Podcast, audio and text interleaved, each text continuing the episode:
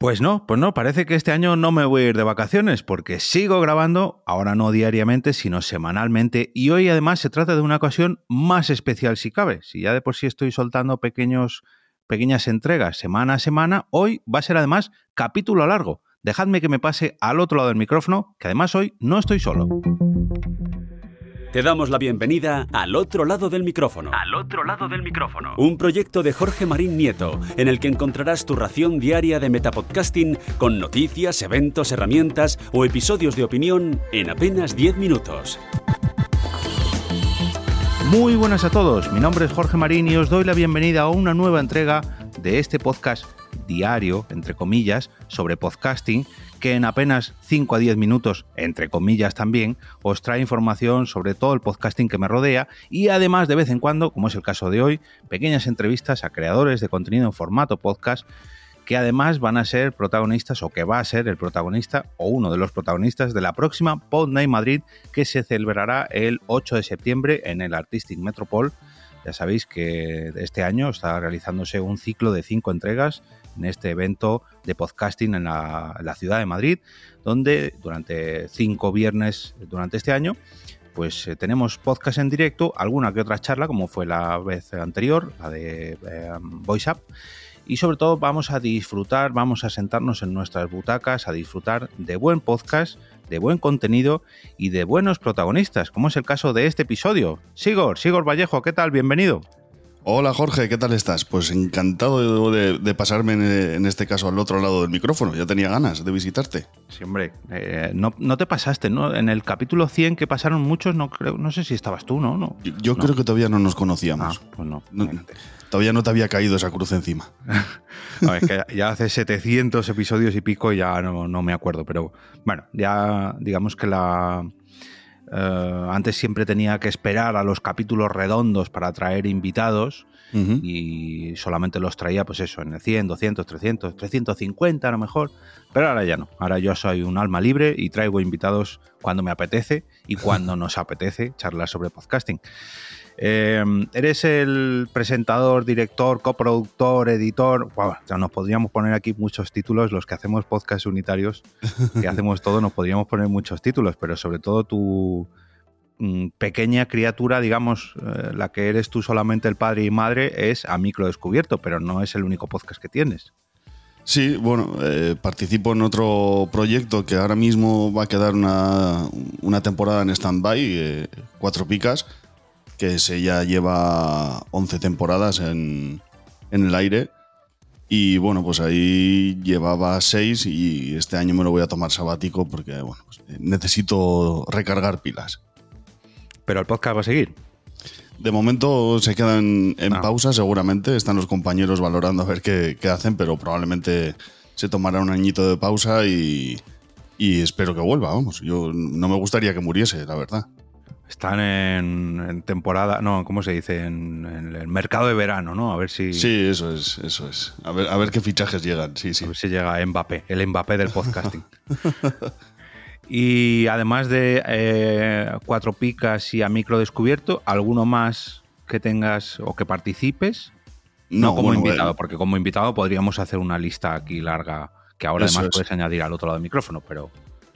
No, no, en principio mis, mis dos proyectos son, son eso, son cuatro picas, que lo hago compartido con compañeros, y luego a micro descubierto, en el que, como bien decías, pues yo soy un poquito el hombre orquesta. Yo me encargo de la producción, de la edición, de buscar invitados, de, absolutamente todo. De la documentación también, porque es un podcast, aunque es de entrevistas, es un podcast eh, que necesita buena documentación.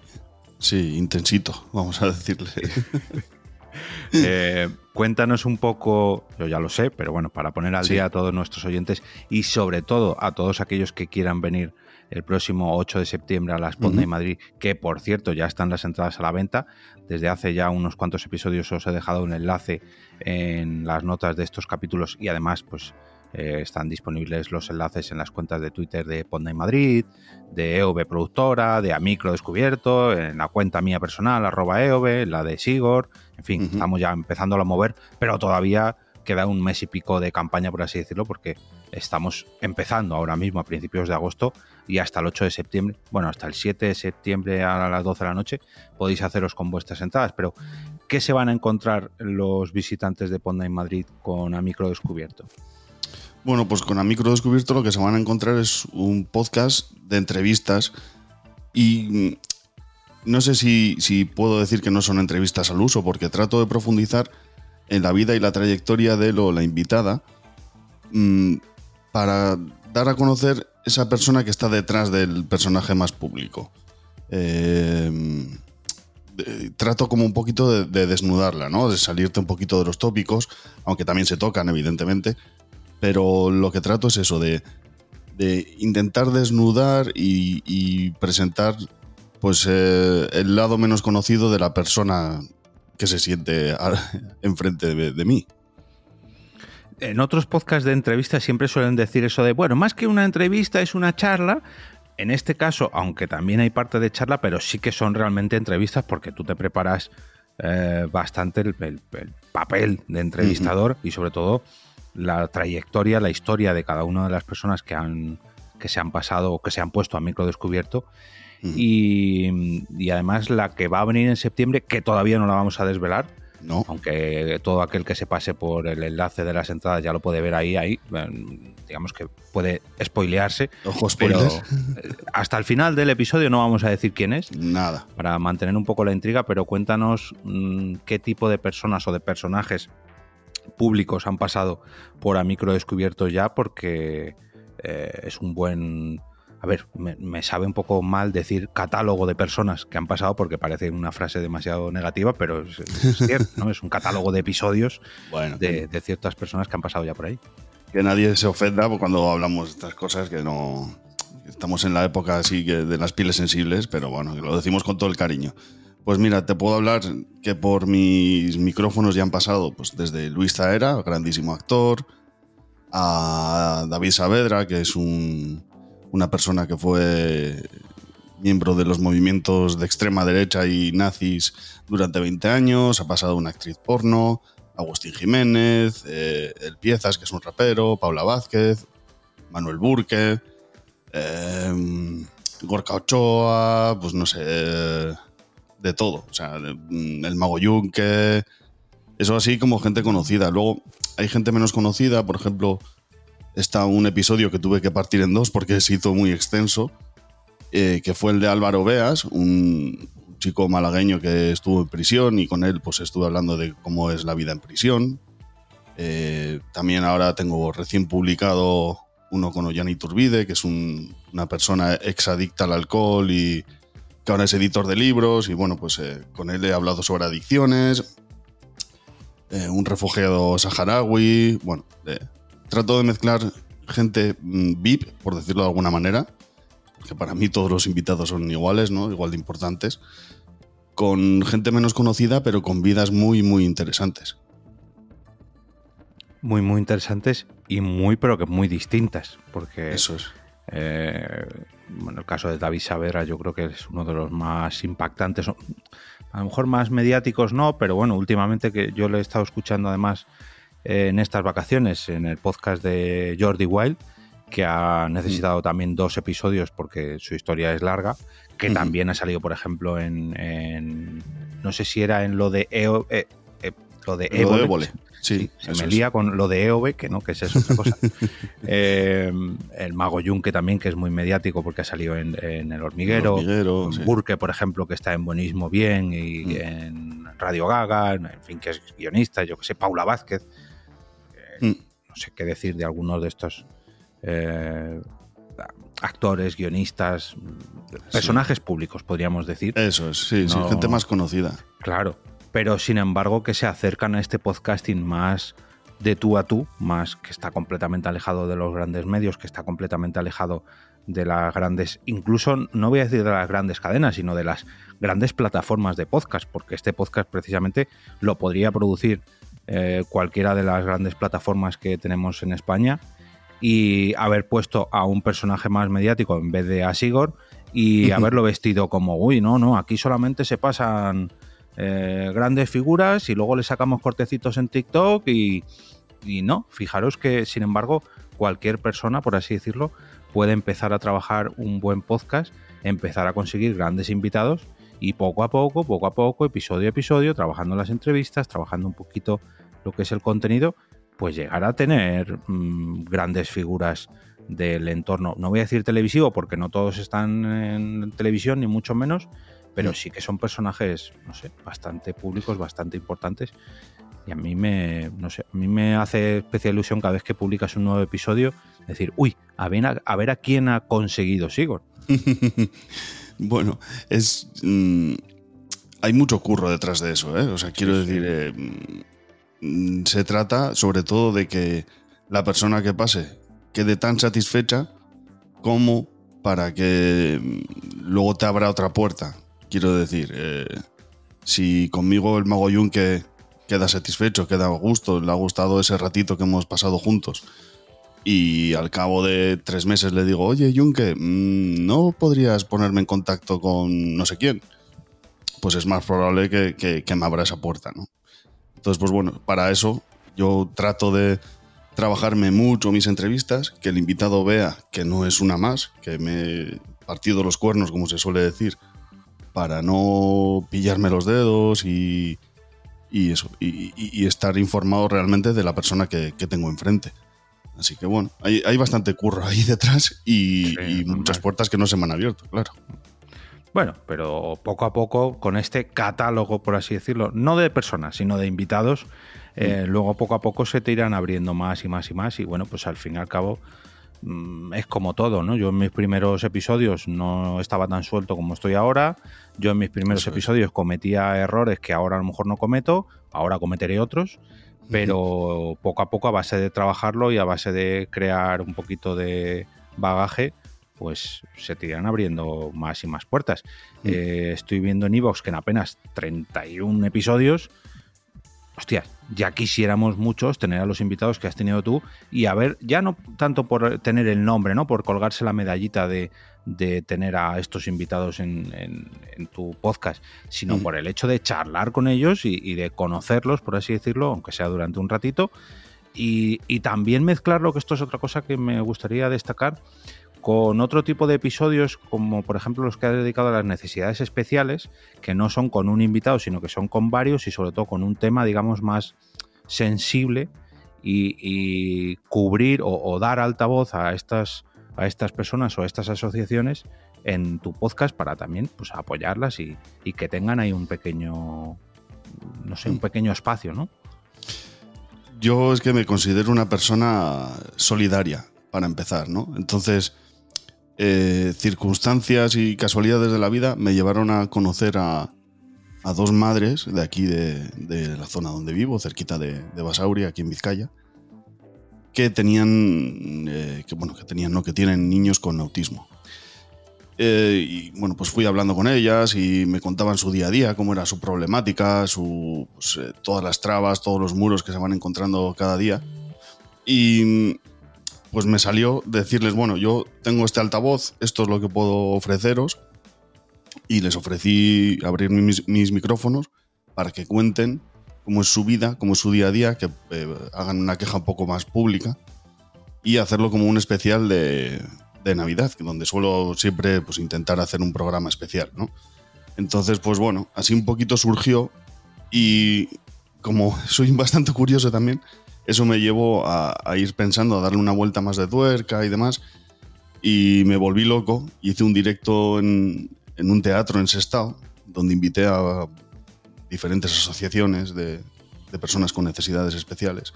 Te hablo desde ELA a autismo, sorderas, bueno, un montón de necesidades especiales. Y allí, pues de la mano de un amigo y compañero, eh, estuvimos charlando cerca de dos horitas con, pues eso, con todo tipo de personas con necesidades especiales y es cuando te das cuenta de lo afortunado que eres de tener la vida que tienes, porque hay personas que lo tienen realmente difícil. Esto lo digo yo mucho, em, sobre todo ahora cuando estamos grabando esto, acaban de ser las elecciones generales y, yo lo digo mucho, ¿no? Que estamos, tenemos que ser muy agradecidos por, bueno, por la sociedad, por el sistema sanitario que tenemos. Yo que soy una, una persona enferma crónica, eh, que veo cómo podrían ser las posibilidades de mi enfermedad. Soy diabético, tampoco llevéis las manos a la cabeza, tampoco es una enfermedad gravísima, pero mm, si la llevas mal, por así decirlo, puede traer muchas complicaciones y gracias al sistema sanitario que tenemos, gracias a la sociedad que tenemos, el estado de bienestar que tenemos, eh, pues la verdad que puedo llevar mm, mi vida con total normalidad y, me lleva a esto que estás comentando tú, ¿no? Que, me siento muy afortunado por, todo lo que por todo lo que tengo, ¿no? Y a veces tenemos que ceder un poquito eh, este, este bien que nos llega a nosotros, que a lo mejor no lo, no lo apreciamos tanto como deberíamos y compartirlo con los demás, ¿no? Hoy mismo, fíjate que le ponía un tuit se lo puse ayer, pero me han respondido esta mañana a la Asociación de Diabéticos de Madrid porque han colgado una entrevista y una entrevista con arroba recordman, que me parece que es, no sé, es un deportista de élite que, es diabético también, y lo vi y dije, anda, mira, pues estaría guay que, esto lo subieran a podcast, porque lo tienen colgado en su canal de YouTube. Y les he preguntado, oye, ¿esto se puede escuchar en formato podcast? Y bueno, por desgracia para mí me han dicho no, no solamente lo tenemos en nuestro canal de YouTube. Y ahí es donde he entrado yo. Oye, si alguna vez necesitáis pasar esto a formato podcast, contar con una mano amiga y diabética para, para echaros una mano, porque oye, a mí no me cuesta nada, yo es algo que hago esto habitualmente, pero sí que puedo echarles una manilla y a lo mejor compartir eh, la experiencia de la Asociación de Diabéticos de Madrid con el resto de la podcastfera, pues estaría guay, ¿no? Así que, bueno, que me desvío un poco mm. del tema. Pero quería, eh, quería remarcar esto porque este podcast en directo que has comentado tú no ha sido el único que has hecho en directo, porque además has hecho, por ejemplo, otro en las Poteguna. Eso es, sí. me llamaron los locos de la Podcast y me ofrecieron hacer un programa en directo en Bilbao que ese fue mi debut en, directo con A Micro Descubierto. Y ahí sí que fui de la mano de un buen conocido aquí de, Basauri también, Pepe Godoy, que es eh, superviviente de, abusos sexuales en la infancia. Y bueno, a pesar de ser un episodio muy duro, eh, me fui con la satisfacción de que todas las personas que estaban allí, que serían, no sé, en torno a 30 personas, poco más o menos, se fueron con, con, como con una lección aprendida, ¿no? Porque una cosa es que salgan los medios que, pues eso, que han detenido a X persona por abusos sexuales o tal o cual. Y otra cosa es tener a alguien que te lo está contando a escasos metros de ti, que les ves los ojos, que ves como todavía, pues eso, unos veintitantos años después, cuando lo cuenta, le tiemblan las manos. O sea, fue un episodio duro, pero a la vez eh, divulgativo y educativo, didáctico, fue bastante bonito. Y además, a mí me gusta mucho escuchar este, estos testimonios en formato podcast, mm, no tanto en la televisión o en cualquier otra, quizás en las plataformas de streaming mm, se parezca en algo más al podcast, pero sí que me gusta escucharlo en podcast porque sobre todo tienen mucho más tiempo para explayarse, no es algo tan, mm, digamos, encorsetado como en la radio en la televisión pero sobre todo en los podcasts porque lo hacen todo mucho más cercano. No sé si es por la intimidad que, nos brinda el formato podcast, que normalmente lo escuchamos solos en los auriculares, etcétera, etcétera, etcétera. Pero este tipo de testimonios, aunque sea en un espacio abierto y en directo, como fue este caso, eh, tú al escucharlo con tus auriculares o bueno, en tu coche, en, la intimidad, ¿no?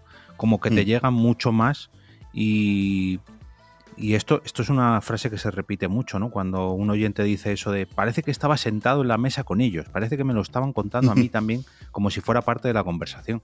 Y fíjate tú que estamos hablando de un, podcast en vivo que se hizo en un teatro, en un auditorio, y, te sientes parte, ¿no? Te sientes como si estuvieras sentado en la, en la mesa. Es que es, es una frase que yo llevo oyendo años y años y años y se repite la sensación que tuve yo, por ejemplo, porque bueno, yo me centré mucho en Pepe, ¿no? Que era el invitado, me centré en él, me giré casi eh, medio cuerpo, ¿no? Para estar mirándonos de frente en la mesa donde estábamos sentados. Y fue una sensación maravillosa cuando, bueno, pues ya terminó la charla y demás, y me giré un poquito para mirar al público y agradecerles. Y vas a decir, joder, qué cruel eres, ¿no? A lo mejor, pero cuando vi a la gente emocionada, muchísimos de ellos llorando, de, la emoción de escuchar ese relato, porque terminó la conversación con un cuento que él escribió cuando era niño, eh, pues mm, como forma de, desahogo, por, decirlo de, alguna, de algún modo. Esa fue una sensación maravillosa, porque sientes que has transmitido algo, ¿no? Sientes que, has conseguido emocionar a, esa gente que estaba allí. Y no sé para ti, Jorge, pero para mí como podcaster eso es la, la mejor de las recompensas que te puedes llevar, ¿no? Que alguien sienta como has sentido tú mientras estabas haciendo el podcast. Sí. Además que esto, esto es una frase que me dijo hace poquito David Bernat, en este caso trasladándolo un poco a este podcast. Él decía que cuando hablaba de las cosas personales que me traía a mí el podcasting eh, son los episodios que normalmente gustan más, la gente vota más en el canal de Telegram, t.me barra al otro lado del micrófono, para los que no estén ahí.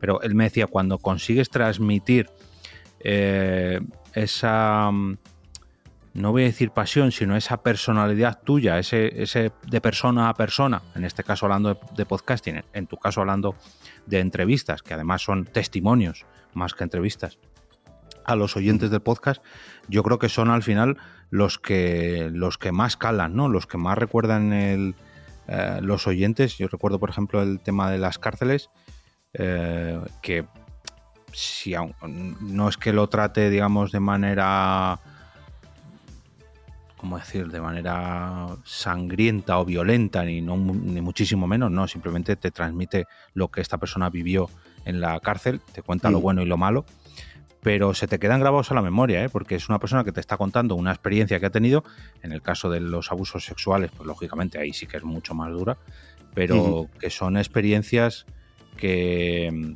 que no sé si es porque las personas que, se ponen, digamos, que se descubren ante el micrófono, fíjate qué bien traída la, referencia, pero mm, que, consigues hacer que la persona que se ponga al micrófono no, no sea solamente pregunta-respuesta, pregunta-respuesta, sino pregunta, respuesta y experiencia, o experiencia y respuesta, o te cuento, te cuento, te cuento, te cuento, te cuento.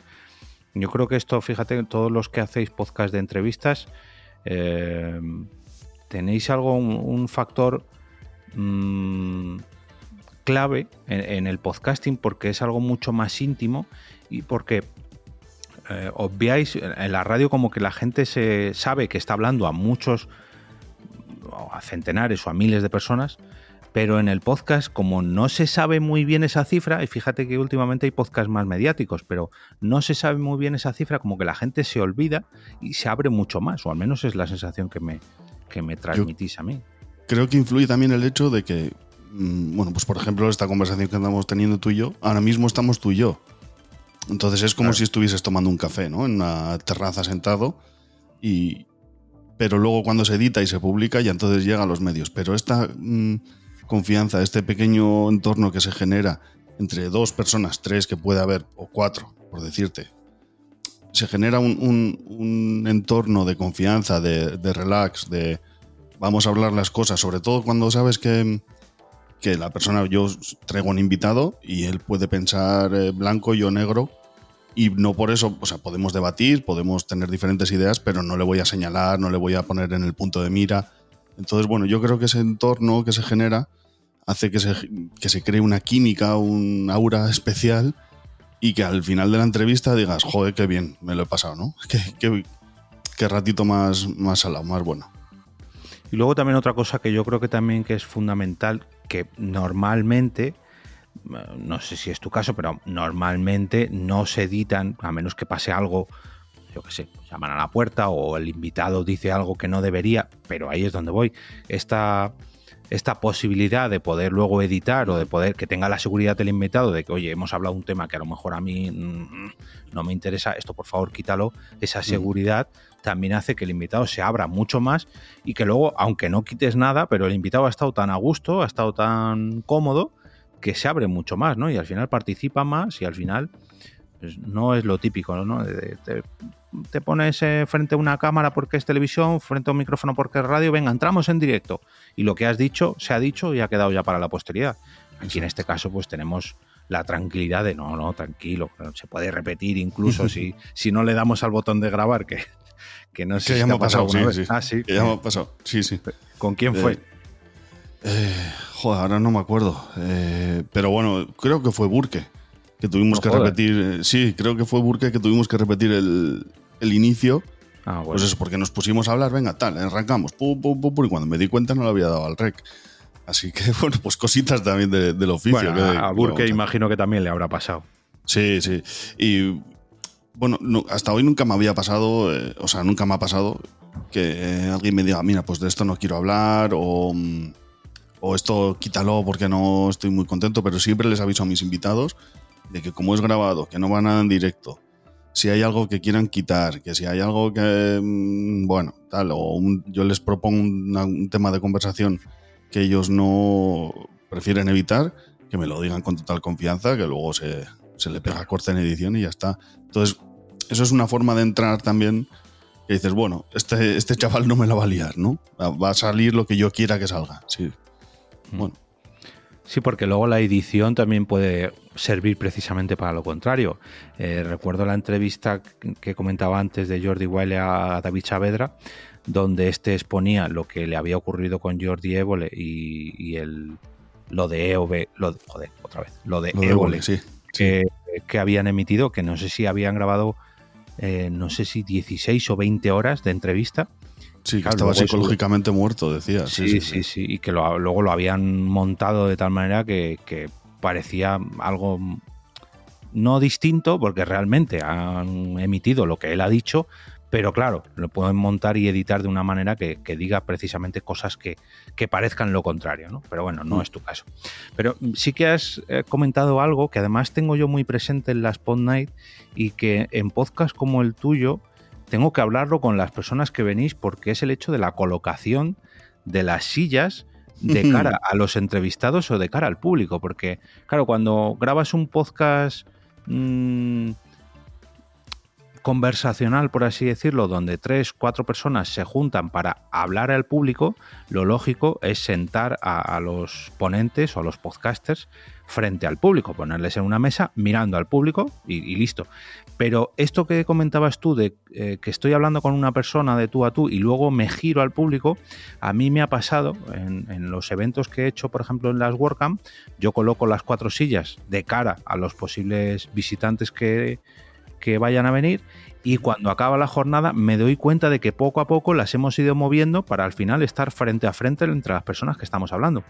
Y yo creo que esto en la Spot Night le tengo que dar una vueltecita porque claro, en tu caso, cuando te vayas a poner a... Casi digo a ver quién es el invitado de esta vez. ahora lo diremos. Cuando vayas a charlar con esta persona, eh, quizás sea más conveniente que os ponga frente a frente o casi frente a frente y el público, digamos, tenerlo no a vuestra izquierda o derecha, sino quizás a lo mejor a 45 grados, ¿no? Para que estéis vosotros más de cara entre vosotros. Sí, si no, yo creo que, como decías tú, el mismo cuerpo se te va girando, ¿eh? Porque yo, sí, sí, sí. cuando mantengo, o sea, si me pongo a hablar contigo en, una cafetería, me voy a ir girando para mirarte a los ojos y transmitir, ¿no? Y, tener comunicación no verbal de, la, durante la conversación que estamos teniendo. No hay que. O sea, intento también no darle la espalda al público. Pero llega un momento que te centras tanto, o en mi caso, me centro tanto en la conversación que estoy manteniendo, que me olvido que hay personas viéndome, ¿no? Me olvido que hay, que hay público. Y cuando me doy cuenta intento girar para pues, comunicarme con ellos de forma visual, pero mm, para mí el principal es el invitado, entonces, o la invitada. Entonces prefiero centrarme en él. Sí que luego, si quieres, le damos una vuelta y miramos a ver qué podemos hacer. Pero. Sí, porque la, tarima del Artistic Metropol tampoco nos da como para. Uy, te vamos a cobrar una cámara cruz aquí. No, no, tampoco está, está ajustadita, pero bueno, se puede. Un Chester o algo así como Risto Mejide. Sí, sí. Ya, Ponemos una mesa pequeñita. Mira, a lo mejor sería una buena opción poner una mesa pequeña en vez de la típica mesa que pongo, que pone el Em, el cine, que es una mesa alargada, ¿no? Para tres o cuatro personas. A lo mejor sí que puedo llevar una más pequeñita, lo que pasa es que vais a tener que estar con micrófono en mano. Bueno, ya, ya miraré, ya miraré. Ahora hablamos. Eh, ¿Qué te quería comentar también? Ah, como, como oyente de podcast, vamos a pasarnos al otro lado del micrófono. Vamos. A mí me gusta mucho. Eh, ¿Qué otros podcasts te han servido a ti o que te sirvan de inspiración para micro descubierto que digas, a mí me gusta cómo lo hace esta otra persona, cómo hace las entrevistas y, yo aprendo cada vez que lo escucho. A mí me flipa Alex Fidalgo, tío. Es que me parece la valentía de ponerte ante un invitado sin también del tamaño que, de los que lleva él, quiero decir, que y la preparación cultural que tiene para hablar tanto de documentales como, no sé, de un libro, me parece una pasada. Cómo lleva sus entrevistas, los invitados que tiene y, sobre todo eso, el arrojo para, para, estar ahí y hablar de un montón de temas que van saliendo durante la conversación y, que no, si tú te fijas, no tiene ni un solo papel enfrente. Es que me parece de, locos. La verdad que, que, sí, que lo de Fidalgo es impresionante. Y yo recuerdo además sus inicios, porque yo le descubrí muy, pero que muy al principio de empezar. De hecho, recuerdo, porque antes sí que llevaba, digamos, a gente más anónima. Ahora no es que todos sean famosos, ni muchísimo menos, son expertos en sus diferentes campos, que esto conviene decirlo, pero sí que antes se llevaba gente mucho más de a pie y recuerdo un episodio especial, pues, no sé si sería el sexto o octavo episodio, que era a una, a una, no sé si llamarla dominatrix o una ama, y, y, él simplemente la llevó allí pues para conocer un poco cómo era ser una, una persona que, bueno, su, su sexualidad estaba, digamos, en esa rama de, la sexualidad. Y, cómo charlaba con ella y claro, él mismo se sorprendía, pues lo que dices tú, ¿no? Que se preparan muchos temas, lo mismo te habla sobre neurociencia o psicología de los chimpancés o es que dominatrix. Y, y la verdad que el tío sí, sí, merece mucho estar donde está eh, y, estar donde ha estado, porque recordemos que ha estado en, en Podium Podcast, en, en Podimo, ahora sobre todo está triunfando mucho en YouTube eh, y en TikTok también, que oye, se lo, se lo trabaja. Sí, sí, y me alegro mucho de que haya conseguido, no sin trabajo, ojo, lleva mucho, pero con mucho trabajo, eh, estar donde está y conseguir los invitados que está consiguiendo a día de hoy. Claro, pues es lo que decías tú al principio, ¿no? Que poco a poco, a base de tener un recorrido ya, de haber tenido a este otro invitado, pues otro se anima, otro se anima, otro se anima, y poco a poco pues vas, creciendo. Claro. El crecimiento orgánico este que, hablas tú siempre, ¿no? Aquí en, tu podcast, en, en, al otro lado del micrófono. El ir creciendo poquito a poco. Las prisas no, son buenas. Hombre, evidentemente no te voy a negar que me encantaría que viniese no sé quién me diga, toma, 4.000 euros al mes y vas a hacer podcast solo para mí. Joder, qué maravilla. Pero como eso no va a pasar, pues bueno, vamos a disfrutar del, del camino más que del resultado, ¿no?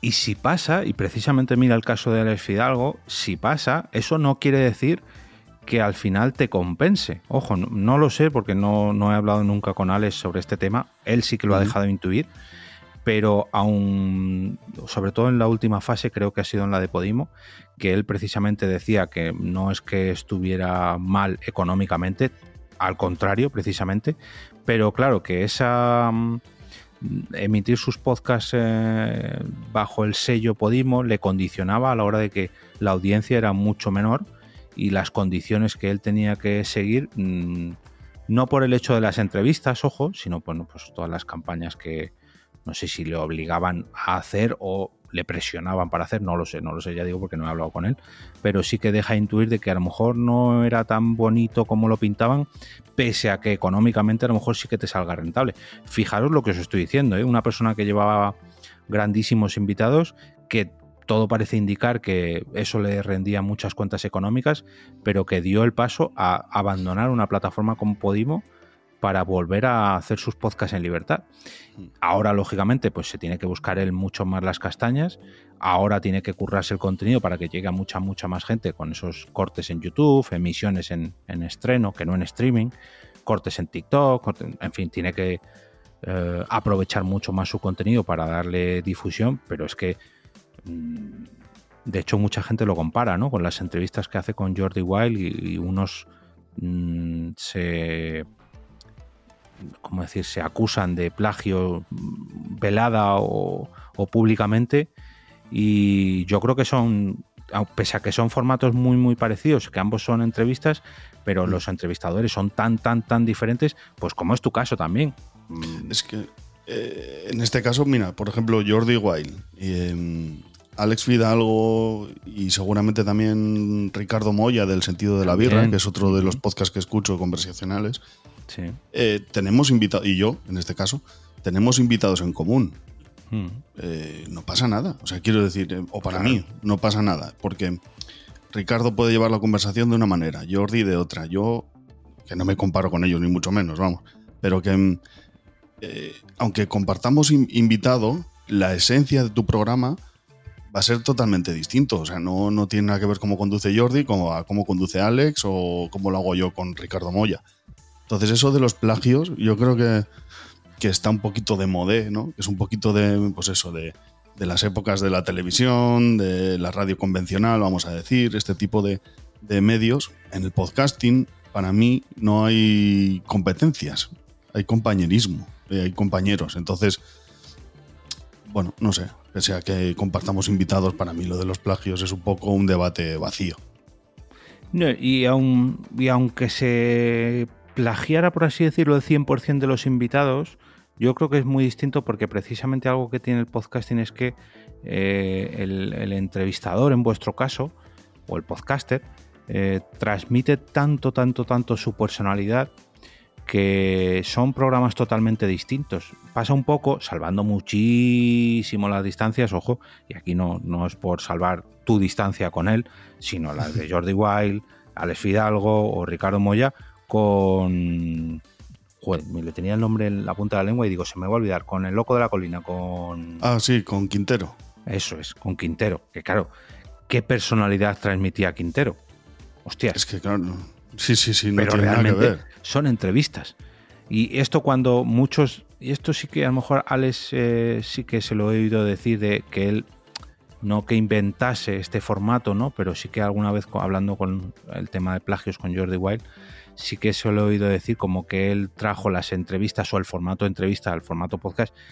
Eh, yo creo que el formato de entrevista se invitó, se inventó desde que existe cualquier medio de comunicación, pero eh, sí que eh, Alex, Jordi, Ricardo, tú, cada uno, digamos, habéis inventado un formato porque son entrevistas muy, pero que muy distintas. Y pese a que os preparáis básicamente la misma pregunta, ¿no? ¿Cómo llegaste tú al mundo nazi? A, David Saavedra que seguro que eh, se lo habéis preguntado todos, la respuesta que os da es muy parecida, pero la entonación, la situación, la, manera de explicar el tipo de eh, silencio, simplemente tú fíjate que el silencio es para todos es igual. Distinto. Es totalmente distinto. Y, eso transmitís, transmitís todos cosas muy, pero que muy diferentes.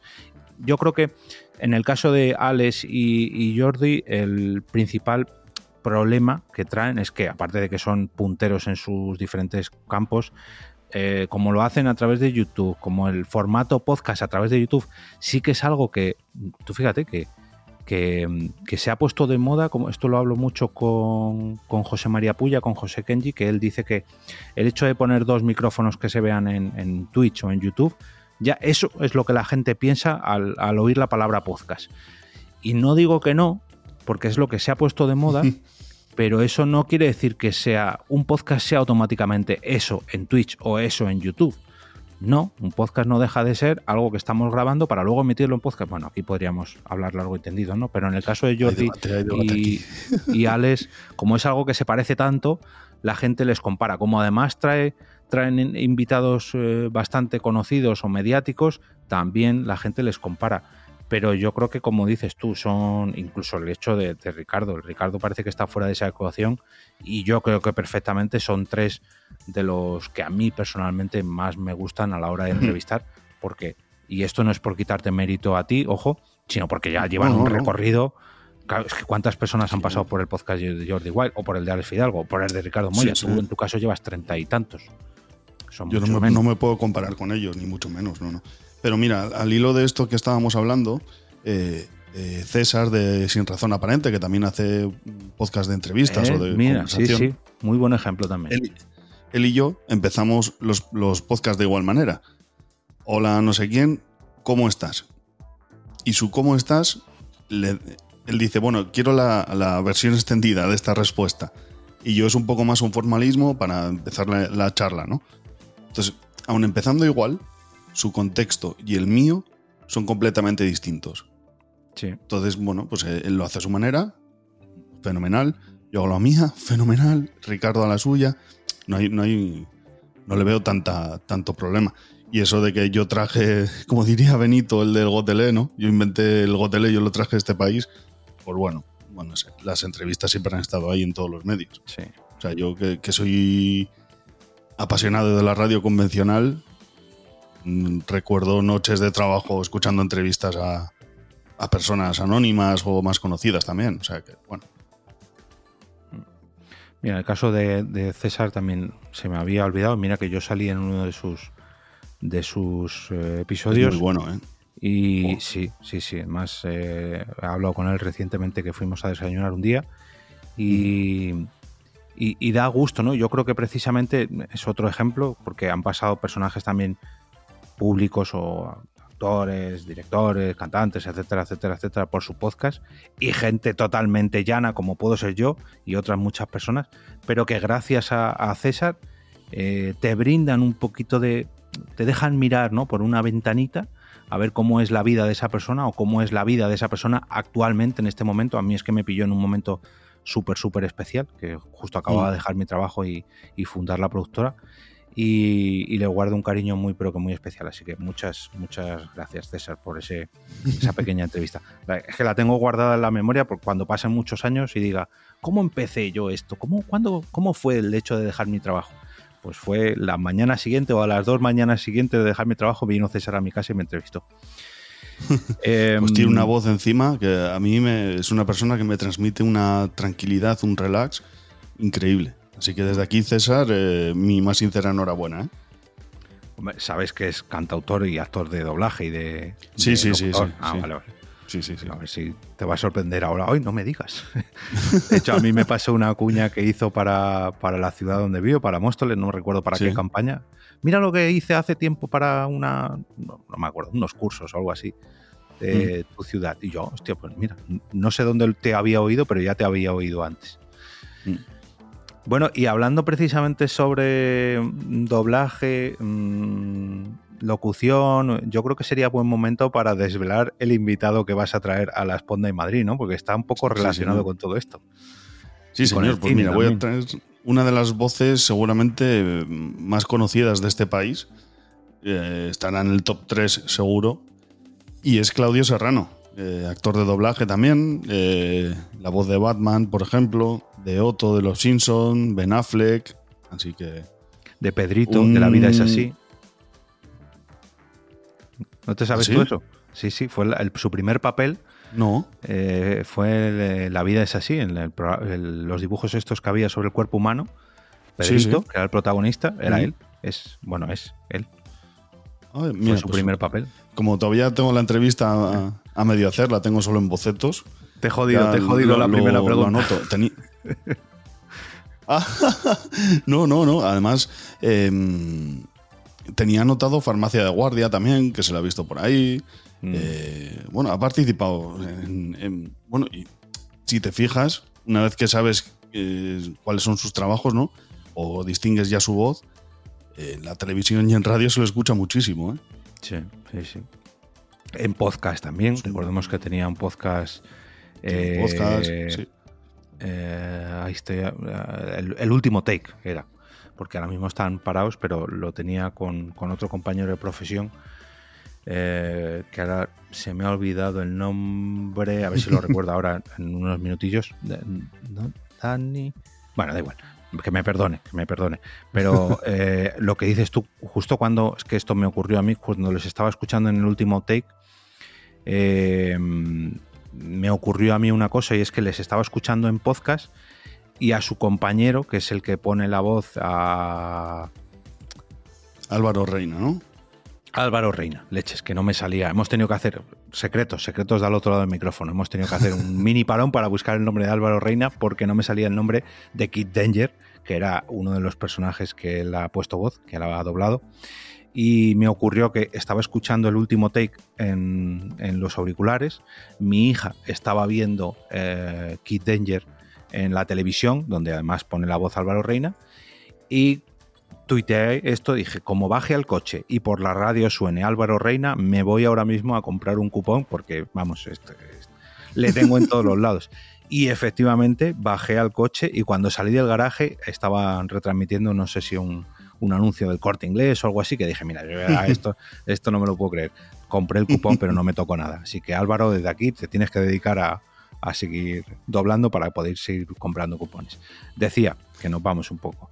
Eh, reconociendo la voz de, de, Claudio, te das cuenta de la cantidad de trabajos que ha hecho, ¿eh? porque es doblaje, es locución, ahora además podcast, que ha trabajado con, con Ecos Media para eh, la guerra de los eh, anuncios, ¿cómo es? La guerra de marcas, me parece que es, que ha hecho un podcast ahora con, con Ecos Media. Mm, la verdad que a mí que me gusta mucho el mundo del doblaje, es una carrera digna de admiración. ¿eh? Y no solamente por Claudio, sino por todos los que se dedican al doblaje. A mí es que me encanta. Es que, y, los grandes actores de doblaje que tenemos en este país, ¿eh? y lo poco reconocidos que están. Mm. Sí, sí. Sobre todo eso, Claudio, y desde todo el cariño de la palabra, ¿eh? es una persona así un poco friki, como nosotros, ¿no? Que le gusta involucrarse en todas estas historietas. Eh, él hizo su papel de Batman y lo hizo muy bien porque es un auténtico profesional, pero también porque ama a Batman, ¿no? Entonces le, pasa un poquito, pues eso, como que, yo creo que nos identificamos un poco con él, ¿no? Los que tenemos ese corazoncito freak, ese corazoncito de, de cómic, de, pues eso, de, ser un poco friki.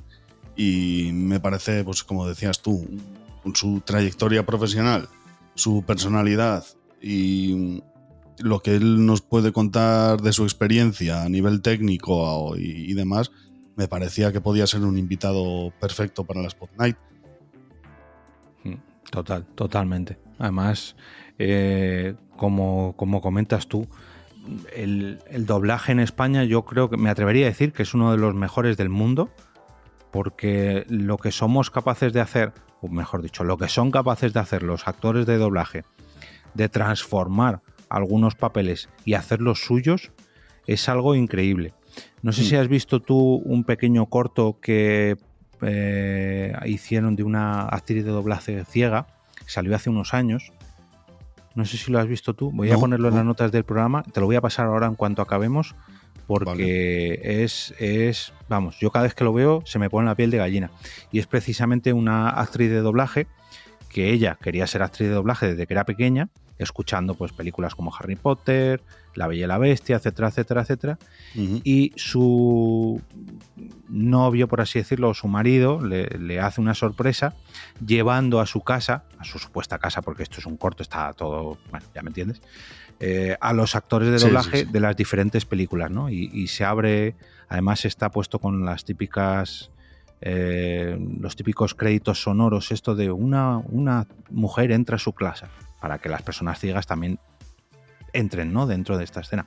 Ah, se oye una orquesta y hay una orquesta dentro de su casa. Suena la canción de Titanic y sale el actor de doblaje de Titanic. Están todos los actores de doblaje de España, así los más famosos, en esta casa y poco a poco la van llevando. Es que, vamos, lo, recuerdo y se me vuelve a poner la piel de gallina. Y le van, le van dando paso. Sale la actriz de Julia Roberts, los actores de Padre de Familia, eh, de La Milla Verde, de, ya digo, de Titanic, de, eh, mm. de Jungla de Cristal, salen todos, todos, todos, van poco a poco llevándola por, por las diferentes escenas para que ella vuelva a vivirla. Te lo, voy a, te lo voy a pasar ahora mismo porque es alucinante. Y hablando un poco del, tema de los actores de doblaje, como a mí también me apasiona, que traigas además a Claudio a la Spot Night, a mí la verdad que me llena de orgullo que Claudio se pase por, por este evento que este año además está pegando, digamos, está subiendo un pequeño escalón más y mm. cuando poco a poco me vais contando los que los que asistís a este, a este ciclo 2023, vuestros planes y a quién vais a traer y qué es lo que vais a hacer y poco a poco cómo va creciendo todo esto, la verdad que me llena de orgullo y, oye, todo, todo un placer poner mis micros a vuestra disposición para que sea así, porque, y oye, al fin y al cabo voy a poder decir que por mis micros han pasado, ha pasado no solamente Sigor Vallejo, sino Claudio Serrano también. Es que yo, por ejemplo, que tengo, entre comillas, complejo de que cuando tengo que hacer una locución para mi podcast o hacer una cuña o algo así, que no. que, tengo siempre la sensación de que me queda muy artificial, muy impostado y muy feo. Joder, luego escuchas a este tío anunciarte el Carrefour, por ejemplo, que lo hace con una sencillez y una facilidad y, que lo borda, y dices, madre mía, es que cuánto tenemos que aprender, ¿no? Y, para aprender, mira, yo tengo un, dicho, es que cuando tú no tienes el talento, rodéate de los que lo tengan y, aprende de ellos, ¿no? Pues eh, con Claudio intentaremos hacer eso, Jorge. Aprender todo lo que podamos y, y, a ver si nos da algún truquillo para, pues para eso, para locutar nuestras cuñas o nuestras cositas y que no solamente es actor de doblaje, ojo, sino que también director de doblaje, que, no solamente sabe hacerlo él, sino dirigir a otros para que lo hagan bien. Con mm. lo cual, esto, de hecho, creo que ha dado algún máster sobre el tema, con lo cual ese, eso lo hace, pues, pues un experto en su profesión. ¿Sabéis? Que es que no. Si, si decía yo antes que ha doblado a Pedrito en La vida es así, cuando es una serie que se hizo o que se emitió cuando nosotros éramos unos micos, niños, pues claro, ya lleva pues treinta y tantos años doblando y, siendo un profesional. Y eso, pues años, son años y años y años de experiencia. Y de ahí que esos anuncios de Carrefour que comentabas tú, pues le salgan con la. Sí, sí. Con, la chorra. Con la chorra. Sí, sí. Es que ves algún, algún vídeo que ha subido alguna vez en, en sus redes sociales le ves, bueno, me voy a poner a grabar y hace una toma, falla la primera, la segunda, listo. Madre mía, macho. Y yo me tiro aquí, corto y pego porque este cacho me ha salido mejor que el otro y tal. Bueno. Pero ojo, también ha subido algunos, y esto también es importante decirlo, de todas las veces que lo ha cagado, del que la ha cagado, de ese recopilatorio de. Porque él es mucho de, de colgar esos pequeños cortes. Y esto yo creo que también es importante decirlo, porque nos creemos que todos los actores lo hacen todo a la primera, que todas las películas o secuencias se hacen todo a la primera, que no hay magia detrás de todo lo que se graba y precisamente hay mucha magia porque hay mucha gente trabajando detrás, ya sea en los estudios de doblaje, los estudios de locución, en las películas, en, fin, que, para mm. que algo al final quede bonito y bien, aunque sea un anuncio de un minuto, hay mucho, pero que mucho trabajo detrás. ¿eh? Yo me estoy empezando a dar cuenta ahora con la productora que cuando queremos que un trabajo quede fino, fino, por así decirlo, eh, hace falta que pase por muchas manos, por muchos oídos, en nuestro caso, de los podcasts, y que un trabajo bien hecho, pues al fin y al cabo son años de experiencia, es trabajo, trabajo, trabajo, ensayo y error, ensayo y error, y, pues poco a poco intentar ser más profesionales en todo, ¿no? Ya sea en en los estudios de doblaje, en la producción de podcast o en, todos, en todos los ámbitos de la vida. Si es que al final es como todo, el que hace pan, pues los primeros, las primeras barras de pan no le saldría bien, igual de bien que un hombre que está a punto de jubilarse. Nadie nace aprendido, eso está claro. Y, aquí se ve también, eh, pues eso, la humildad para subir, como tú dices. Pues mira, aquí fallé 27 veces porque tenía el día tonto y he fallado 27 veces hasta que a la 28 me ha salido la toma correcta. ¿no? Y, pues también le preguntaré sobre su estudio que tiene en casa, no sé si lo has visto. Mm, una pequeña cabina de grabación que tiene en, una habitación, que es, que es una locura. Entonces, mm. me, apetece mucho charlar con él. De hecho, eh, sobre esa cabina hablaron en uno de los episodios del último take, porque entrevistaron a, la persona responsable de, de, la empresa que se la instaló, si no me equivoco. Y claro, cuando te, te te empiezan a contar todo lo que necesita un actor de doblaje o un músico, porque también las hacen para músicos, para montar algo así en casa, te das cuenta de que, hostia, que, ¿qué, micro es mejor? Nosotros que esto no lo preguntamos mucho en los podcasts. ¿Qué micro me compro? Es que, es que cuesta 50 euros o es que cuesta 200 o 300 euros. Eso no es nada y lo que tenemos que hacer precisamente a lo mejor no es comprarnos un micro tan bueno, si lo que vamos a hacer es grabar en nuestra casa con mis hijas al otro lado de la puerta, con el vecino la haciendo un taladro, la lavadora. O, si queremos realmente aprovechar un micro de 3.000 euros o de 300 euros, nos tendríamos que preocupar mucho más en acondicionar nuestra zona de grabación que en el propio micrófono, porque a lo mejor te gastas 300 euros en un micrófono y resulta que eh, no está acondicionada tu casa, no está acondicionada tu zona de trabajo, ni siquiera tu tiempo, porque lo grabas cuando tus hijas han salido del colegio, como en mi caso, y te preocupas más de gastarte el dinero en un micrófono que luego te, te pilla todos esos ruidos, ¿no? Pero con estas en el cable y luego el cable te hace eh, interferencias. es. que Si quieres algo así, te gastas 5.000 euros en una cabina de locución que está suspendida en el aire, e insonorizada por todos los lados, e incluso con el aire acondicionado puesto para que no te mueras dentro o te quedes asfixiado. Pero claro, es que estamos hablando de una persona que se dedica profesionalmente a esto, que necesita eso porque tiene unos años de experiencia y porque además es director de doblaje, en fin.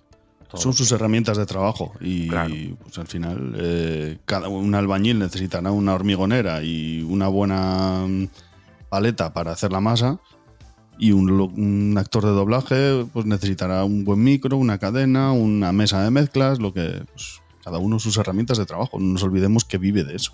Sí, sí. Eso, fíjate, esto lo he dicho yo muchas veces. Juraría que en el podcast también, pero bueno, si no aprovecho a decirlo. Cuando yo muestro la Rode por ahí, la Rodecaster, y, y digo que me la han pagado los oyentes de mi podcast, es de las cosas que más, más orgullo me, me, me enorgullece decir, porque oye, que una de mis herramientas de trabajo me la hayan pagado o me hayan apoyado para pagarla los oyentes de mi podcast, a mí me llena de orgullo y que una de las mejores herramientas de trabajo que tengo me, haya llegado gracias precisamente al apoyo recibido en un podcast es de lo mejor que, me ha podido pasar. Así que aprovecho a dar las gracias de nuevo. Y esta mesa es la que aprovecharé para realizar la próxima Pod Night de, de septiembre, el 8 de septiembre, a las 8 y media, de 8 y media a 9 y media, en la cuarta Pod Night de este 2023, donde tendremos a Sigor, donde tenemos a Claudio, en una edición en directo de A Micro Descubierto. Ya sabéis que podéis comprar las entradas que todavía quedan disponibles Recordemos que hay gente que ya tiene abono de temporada, pero que todavía quedan eh, butacas libres en Eventbrite. Pero bueno, os dejo el enlace para que adquiráis vuestras entradas en, eh, antes del 7 de septiembre. Que no quedan muchas, avisar, porque ya digo que como hay abonos y ha habido gente que, ya tiene su entrada con anterioridad, más las entradas que tiene Sigor a su disposición, no sé si Claudio nos pedirá alguna también. Bueno, que, tampoco son muchas, ¿eh? que si no os lo queréis perder, y no es por venderlas rápido, que también, sino porque realmente quedan pocas. Eh, pasaros por allí porque va a ser una noche, la verdad que inolvidable. Habrá sorpresitas, yo ahí lo dejo. Ah, mira, pues bueno, bueno decirlo. También agradecer tu apoyo en el, en el crowdfunding de noviembre, porque fue todo un orgullo que varios podcasters, amigos y cercanos apoyarais el evento en, en Berkami para que se hiciese realidad. Y oye, mm, solamente esto se lo digo a todos los que vienen por este podcast antes de pasarse por la Pod Night. Que vengáis a disfrutar, que vengáis a divertiros, que a lo mejor esto no es el hormiguero, pero son las Pod Night Madrid. Y es todo un orgullo, de verdad que lo digo. Mm, hacer esta, este evento de podcast para que podcasters, amigos y cercanos vengáis a disfrutar, que no os preocupéis de nada, que simplemente sea poneros ante un micrófono y disfrutar de una noche mágica como son las Ponde de Madrid y a todos los que vengan de visitantes que, las disfruten así porque realmente lo hacemos para eso. Bueno, pues yo, Jorge, simplemente agradecerte que hayas también confiado en mí, que desde el inicio me, animaste a, entrar en, en las Pod Night agradecerte también que me abras las, puertas de lo que va a ser el primer a micro descubierto fuera de Vizcaya y a los amigos y amigas que vengan a, ver el directo y la conversación con Claudio Serrano, que espero que la disfruten y estar a la altura de sus expectativas. Simplemente eso. Y también, que esto hay que decirlo, después de este directo de A Micro Descubierto tenemos lo que es la verdadera Pod Night, ¿no? Que al fin y al cabo es por lo que empezó todo, que nos trasladaremos al bar contiguo que hay al lado del cine, del, Artistic Metropol, que está en la calle Las Cigarreras número 6, el bar El Ideal, que está apenas 10 mm, metros, donde celebraremos la posterior Ponda en Madrid, donde también podéis adquirir las, las consumiciones para esta pequeña reunión, este networking que hacemos después entre todos los asistentes y entre todos los participantes de la propia Pond Night y que ahí es donde realmente yo voy a personalmente yo voy a poder disfrutar porque ya habré terminado de trabajar y, compartir un ratito con toda la gente que se pase por allí, que es eh, lo verdaderamente bonito ¿no? de la Pond Night. Yo espero eh, convencer a Claudio también para que se quede por lo menos a tomar un refresco o dos. Y pues bueno, ahí tenéis la ocasión también de, saludarle, conversar con él y pues eso, la típica fotito ¿no? y estas cosas que, hacemos los, los apasionados del mundo del sonido. Bueno, fotitos a ti, a Claudio, os sacaremos, gracias a, Edu, que es el fotógrafo de la Esponda en Madrid. Y, el vídeo que hacen los compis de tapeando. Y bueno, en fin, que ya está. Digamos, la parte. Mm, ¿Cómo decirlo? La parte formal de la Esponda en Madrid, que es antes de irnos al par, eh, esa sí que está documentada, pero luego ya la de las la de fuera, esa ya no. Pero bueno, oye, decirte que, muchas gracias por pasarte por aquí, muchas gracias por animarte al crowdfunding de nuevo y todo un placer saber un poquito más cómo es tu podcast, cómo es tu podcasting y cómo ves tú todo este mundillo. Pues nada, Jorge, muchas gracias y más pronto que tarde te estoy dando un achuchón. Eso. Y ahora nos despedimos y regresamos a ese sitio donde estáis vosotros ahora mismo, al otro lado del micrófono.